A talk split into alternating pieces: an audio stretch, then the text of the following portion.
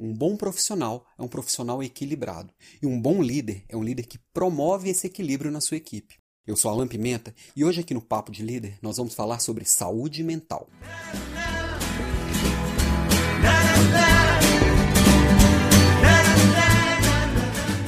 Olá, olá! Estou aqui de volta com o Papo de Líder e hoje trazendo um tema de extrema importância, de extrema urgência, dado o momento que a gente está. Para quem me ouve no futuro, agora é em 5 de julho de 2020 e a gente ainda está vivendo esse isolamento social, a pandemia do Covid-19 que mudou a nossa vida. No futuro vocês vão me dizer, talvez eu vou me ouvir aqui e entender exatamente que mudanças são essas que a gente ainda está meio perdido por aqui. O fato é, neste momento, tem muita gente perdida e muita gente fora do seu normal.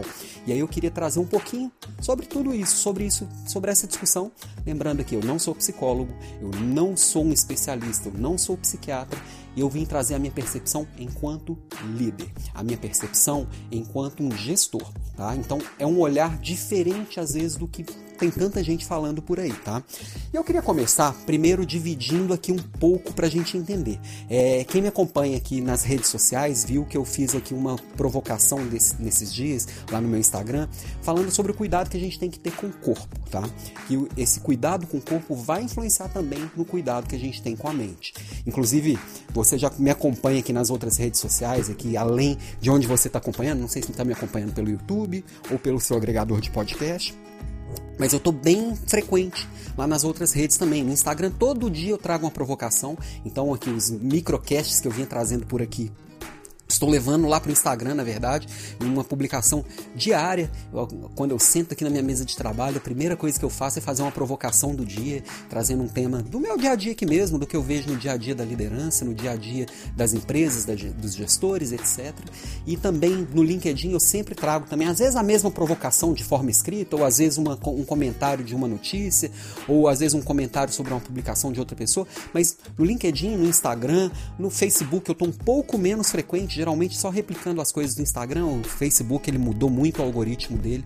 E no passado, que eu cheguei lá a ter 15 mil seguidores que viam bastante das minhas coisas e comentavam, hoje em dia quase ninguém enxerga as coisas, mas eu continuo publicando por lá também.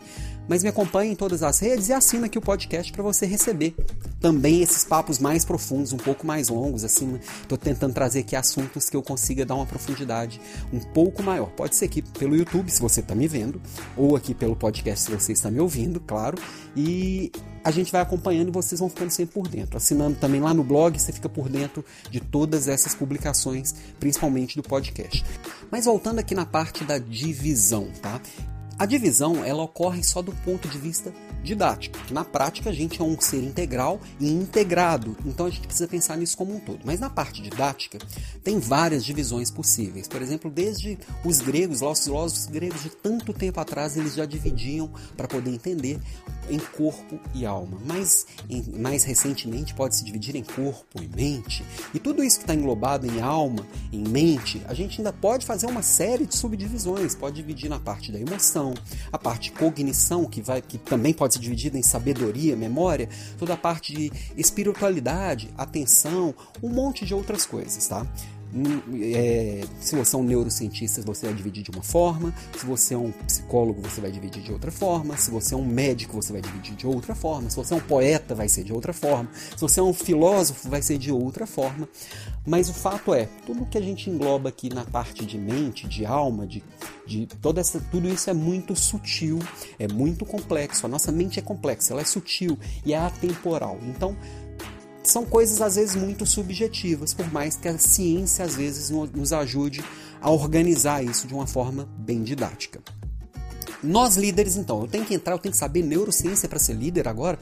Talvez um pouquinho, porque a hora que a gente se conhece, conhece o nosso corpo, conhece a forma que a gente funciona, a gente consegue tomar decisões melhores, a gente conhece, consegue entender o outro um pouco melhor.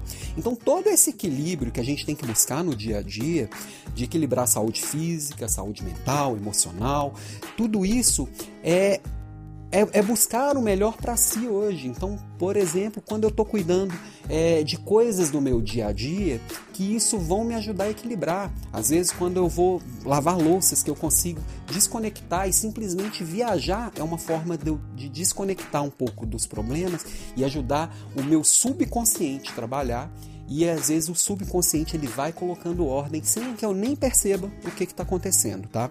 É, muitas vezes as pessoas me perguntam aqui como que você consegue ter uma equipe de 16 gerentes responsabilidades gigantescas, participa de reuniões bem complexas de tomada de decisão junto com pares, às vezes meus, meu gestor, às vezes pessoas que vão tomar decisões muito complexas dentro da empresa e ao mesmo tempo consigo produzir conteúdo, consigo estudar e ler pra caramba, consigo cuidar de uma forma bem cuidadosa da família, consigo fazer exercício físico, consigo cuidar aqui dos meus negócios, que também tem os negócios, tem aqui o Espaço das Ideias, que é onde eu gravo esses, os meus podcasts. E como que eu consigo organizar tudo isso? Fazendo uma boa gestão e esse equilíbrio, fazendo boas escolhas, tá? A gestão do tempo e a gestão da atenção influenciam muito na tomada de decisão. Inclusive a provocação que, que, que eu gravei aqui agora cedo é, e já publiquei tem a ver com isso. E às vezes, por exemplo, como que eu vou me organizar? Eu faço um treino de corrida todos os dias da semana. Todos não, porque descanso também é corrida, também é treino. Então, tem um dia da semana, às vezes quarta, às vezes quinta, que eu vou que eu vou que eu não vou correr. Este é o dia que eu vou gravar o meu podcast um pouco mais longo. Ah, minha edição é primorosa? Não, eu faço uma edição assim. Todas as minhas fungadas, respiradas e paradas para pensar estão aqui no vídeo, porque eu não tenho tempo para entrar e editar e fazer aqueles cortes malucos e toda aquela pirotecnia que a gente vê vídeos muito bons aqui por aqui, podcasts muito bem editados. Esse não é, não é uma característica do meu, por uma escolha pessoal. Eu escolhi não entregar esses micro detalhes. Eu preciso focar no que, que, é importante, no conteúdo. Eu saio aqui despejando minha informação. Às vezes eu faço algum corte que eu falo uma besteira, eu esqueço, dá um branco, mas são cortes muito pontuais. As, é, é, o mais comum é na edição aqui do podcast eu colocar de cabo a rabo que eu saí falando aqui igual um maluco, né? Então todas essas escolhas têm a ver com isso. Como que eu vou fazer as escolhas no meu dia a dia, fazendo a gestão do tempo? Todo mundo tem 168 horas semanais. E aí, eu, o mendigo que estava ali em cima, na, na frente da, da, da, farmácia agora há pouco, fazendo pedido, é, pedindo, é, o Barack Obama, o Trump, o Bolsonaro, todo mundo tem 168 horas semanais. Isso é universal. A grande maioria passa 44 horas dessas horas trabalhando, tá? E quem passa muito mais do que isso deveria estar tá dando uma reequilibrada e uma repensada na sua própria agenda. Eu, além disso, dedico pelo menos umas 5 horas da semana a cuidar do corpo, fazendo exercícios físicos. A hora de comer, eu paro para comer e estar com a minha família 100% presente. Tem gente que não para de trabalhar para comer, mistura as coisas e acaba não fazendo nenhuma das duas bem feito. A hora de descansar, ela é sagrada e tem que ser cuidadosa. A hora de me entreter, seja descansar, seja assistir um filme, etc. A hora de estar com a pessoa que eu amo, as pessoas que eu amo, é uma hora que tem que estar tá de, de verdade ali, tem que estar tá com a qualidade de presença e focando em todas, em cada uma dessas horas no que importa. Isso vem me ajudando, isso é a parte que eu faço para cuidar de mim, tá? E aí o cuidar de mim é, tem que vir antes do cuidar do outro, né? E muitas vezes falar de saúde mental na empresa é um estigma muito grande, as pessoas não gostam de demonstrar essa fragilidade e, e é, uma, é uma questão muito silenciosa. Muitas vezes você está conversando com algum dos seus liderados, ele está numa situação extremamente complicada. A família às vezes está desestruturada, às vezes ela tá, essa pessoa está trabalhando mais horas do que o normal porque está se sentindo pressionada por qualquer motivo e a gente não percebe. E às vezes é, é muito estigmatizado mesmo a gente tratar às vezes como frescura, ou como uma fraqueza, ou como alguém que não dá conta, alguém desequilibrado, e a gente tem que cuidar para que isso não aconteça. Mas o primeiro passo é cuidar de si. Eu só posso entregar para o outro aquilo que eu tenho. Então, como que, como que eu cuido de mim, tá? É, primeiro, eu tenho que estar muito consciente do meu momento, tá? E consciência é estar ciente do agora, é estar presente e me escutando, tá? No, no eu, eu me colocar no centro e me perceber o tempo inteiro. Como? Me organizando, fazendo esse planejamento diário, semanal e cuidando para que isso seja feito, fazer uma revisão desse meu planejamento diariamente e uma revisão mais robusta semanalmente, é o que eu faço. É ter rotinas muito bem definidas, isso de acordo, de acordo no mesmo horário, vou fazer meus exercícios físicos no mesmo horário, isso ajuda o cérebro a ser menos sobrecarregado com muitas tomadas de decisão. Já está tudo bem decidido e bem definido, eu economizo tempo, economizo energia, economizo meu emocional. É agrupar tarefas parecidas. Se eu preciso fazer alguma coisa fora do meu, do, do, do meu ambiente aqui, do meu home office, eu vou tentar fazer todas as coisas ao mesmo tempo. Eu vou no banco, vou no mercado, vou, vou na farmácia, tudo ao mesmo tempo. Ou vou tirar um tempo do dia para fazer ligações telefônicas e falar com pessoas. São exemplos tá? de agrupamento de tarefas parecidas. Outra coisa são essas priorizações. Focar no que é mais importante, às vezes começar pelo mais difícil para já ficar livre daquilo não sofrer com o que eu escolhi não fazer, não sofrer com o que eu planejei fazer e às vezes não deu certo no meu planejamento. A procrastinação é do ser humano. A gente tem que cuidar e se organizar para que a gente não procrastine. Mas o dia que a gente não procrastinar, não tem que ser uma, uma coisa que vai te jogar para baixo, que vai derrubar o resto do seu dia. Às vezes Dois minutos do seu dia derrubam o resto do dia porque você não está preparado para esses imprevistos, não se preparou para a sua própria procrastinação, que ela vai acontecer. Isso é fato. É, uma coisa que eu faço aqui também é eu já faz um bom tempo, já deve ter uns quatro anos isso, que eu não vejo, não ouço e não leio noticiários. Pois é, eu separo 5, 10 minutinhos no meu dia para em fontes muito específicas e a partir dessas fontes eu me informar. Não mais do que 5, 10 minutos que você começa a procurar problema onde não existe. Eu preciso saber o que está acontecendo no mundo, fazer as minhas. É, minhas conclusões, chegar às minhas conclusões e seguir a vida. Eu assino algumas fontes aqui pelo Feedly, é um aplicativo que me ajuda a selecionar o que, que eu quero ver dou uma corrida ali, às vezes entro para saber um pouquinho mais, mas não mais do que 5, 10 minutos por dia. E entender que às vezes o feito é melhor do que perfeito. Tá? E, é, essa frase às vezes também é usada como desculpa para poder entregar coisas mal feitas e não, mas também é usada gente que fica esperando ter condições ideais e perfeitas para entregar coisas e fica sofrendo com as não entregas, as coisas que não consegue fazer, com as decisões que tomou, mas não executa. Então, é não se informar e escolher e fazer coisas da, forma que decidiu e entregar o básico para depois buscar o avançado, me organizar, fazer uma revisão diária, tudo isso é o que vai cuidar da minha saúde mental. Isso eu estou falando meu, Alan Pimenta.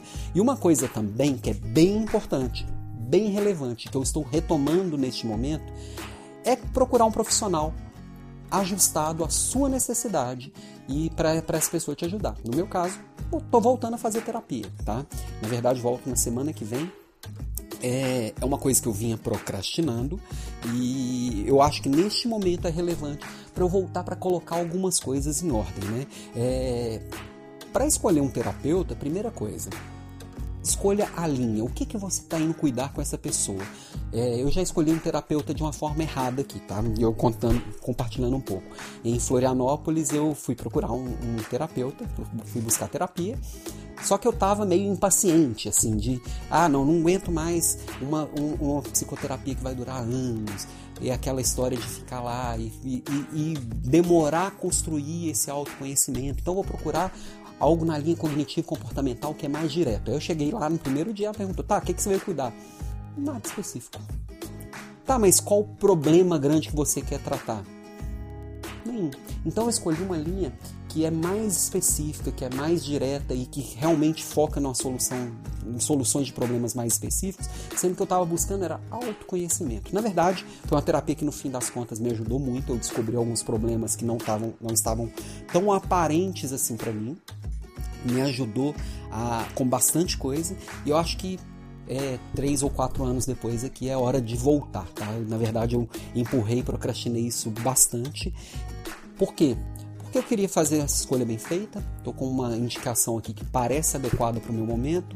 É, neste momento eu consigo me dedicar um pouco mais nesse autoconhecimento mais profundo e é, entender e, e estar aberto para ele, tá?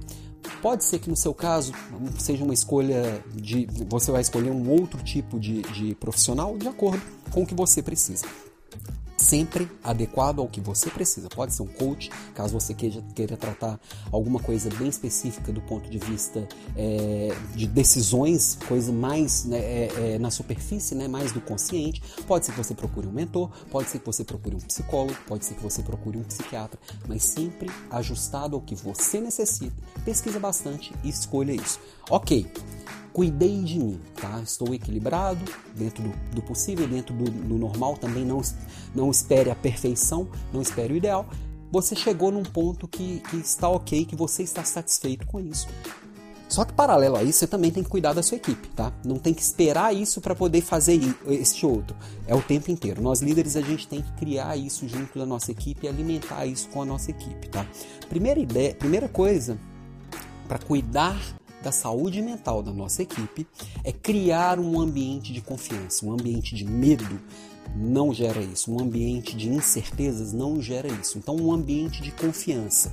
Mesmo nesse momento que está tudo muito incerto, se a pessoa entender que o líder dela está do lado dela e que os pares dela estão do lado dela, que está todo mundo junto para construir o que for de melhor, essa confiança dá uma base muito melhor para poder fazer construções sólidas e para tomar decisões sólidas, tá?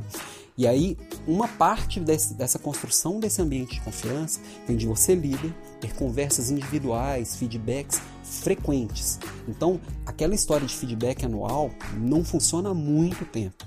Esses feedbacks têm que ser frequentes, você precisa dar clareza para a pessoa de como ela está, de o que está legal, o que não está legal. Tudo isso construído de uma forma muito, muito madura e muito consciente, com planos de ação bem construídos, tá? É, e, e em público, é, isso no individual. No grupo, você fomentar e investir em uma cultura de reconhecimento. O que é legal tem que incentivar os demais. O que é legal precisa ser visto. O que é legal precisa ser colocado à frente para que as pessoas se inspirem a fazer coisas ainda mais legais, tá? E aí, e este legal é, é importante você entender que tem que ser uma coisa é, que valorize também as diferenças. Às vezes a gente reconhece só as pessoas que agem igual a gente agiria e a gente com isso incentiva que as pessoas façam só as coisas que nós faríamos. Isso forma uma equipe frágil. A partir de você, que você da hora que você é, valoriza essas diferenças e coisas diferentes e coisas novas, você também está valorizando, incentivando a criatividade, a inovação. É, as pessoas sentem que tem espaço para serem elas mesmas. Quando você valoriza uma coisa muito diferente do que você faria, você está incentivando isso, está gerando esse ambiente cada vez mais. É, um ambiente cada vez mais de confiança, tá? E aí, e você está abrindo espaço para transparência. Tá, mas você tem uma relação de gestor, líder e liderado, de gestor e gerido, de chefe e subordinado. Chame como você quiser. Eu não gosto dessas bobagens aqui de Facebook. Ah, chefe é isso, líder é aquilo joguinho de palavras que no, no, no, fundo, no fundo não quer dizer nada, tá? Mas voltando. Uma outra coisa é assim, como você constrói essa transparência? Agindo às claras e dando transparência é, às coisas que as pessoas não querem dizer. No seu grupo de confiança, no seu grupo de, de, de liderados, isso tem que estar muito claro. E às vezes não vai ser natural que isso vá surgindo. Uma coisa interessante é você fazer pesquisas com seu time. Manda uma pesquisa que a pessoa possa responder é, de forma, de, de forma é, que não se identifique. E aí, o que não está sendo dito às claras vai aparecer. Você pode trazer o tema à tona. É, quando eu estava em Florianópolis, uma vez eu levei um bode de pelúcia para minha reunião. Eu botei o bode no meio da sala. Quem é que vai pegar o bode e vai falar o que tem que ser dito? E foi uma das reuniões super ricas que eu fiz, tá? Porque eu coloquei o bode no meio da sala, literalmente. Eu levei um bode, não era um bode que estava lá gritando, era um bode de pelúcia, mas estava claro que tinham coisas que precisavam ser ditas e que não estavam sendo ditas. E a gente foi criando cada vez mais esse ambiente de confiança e de maturidade. E se você tem uma equipe de líderes, de outros líderes, por exemplo, no meu caso, eu tenho uma equipe de gerentes que tem equipes é, também complexas, equipes grandes também, eu preciso, além de, de, de, de promover essa saúde mental delas, também conscientizar essa equipe e também treinar essa equipe, capacitar essa equipe para promover isso no seu grupo também, tá? E é E aí, talvez o que as empresas e os líderes às vezes colocam em primeiro lugar, talvez venha em seguida disso, que é criar programas de bem-estar, que são é promover algumas práticas, né? Às vezes, por exemplo, tem empresa que cria lá suas salinhas de, de descompressão, que ficam as moscas porque as pessoas não sentem confiança para ir lá que, que meu chefe vai achar se eu estiver lá na sala de descompressão às três da tarde? E às vezes é três da tarde que você precisa da descompressão.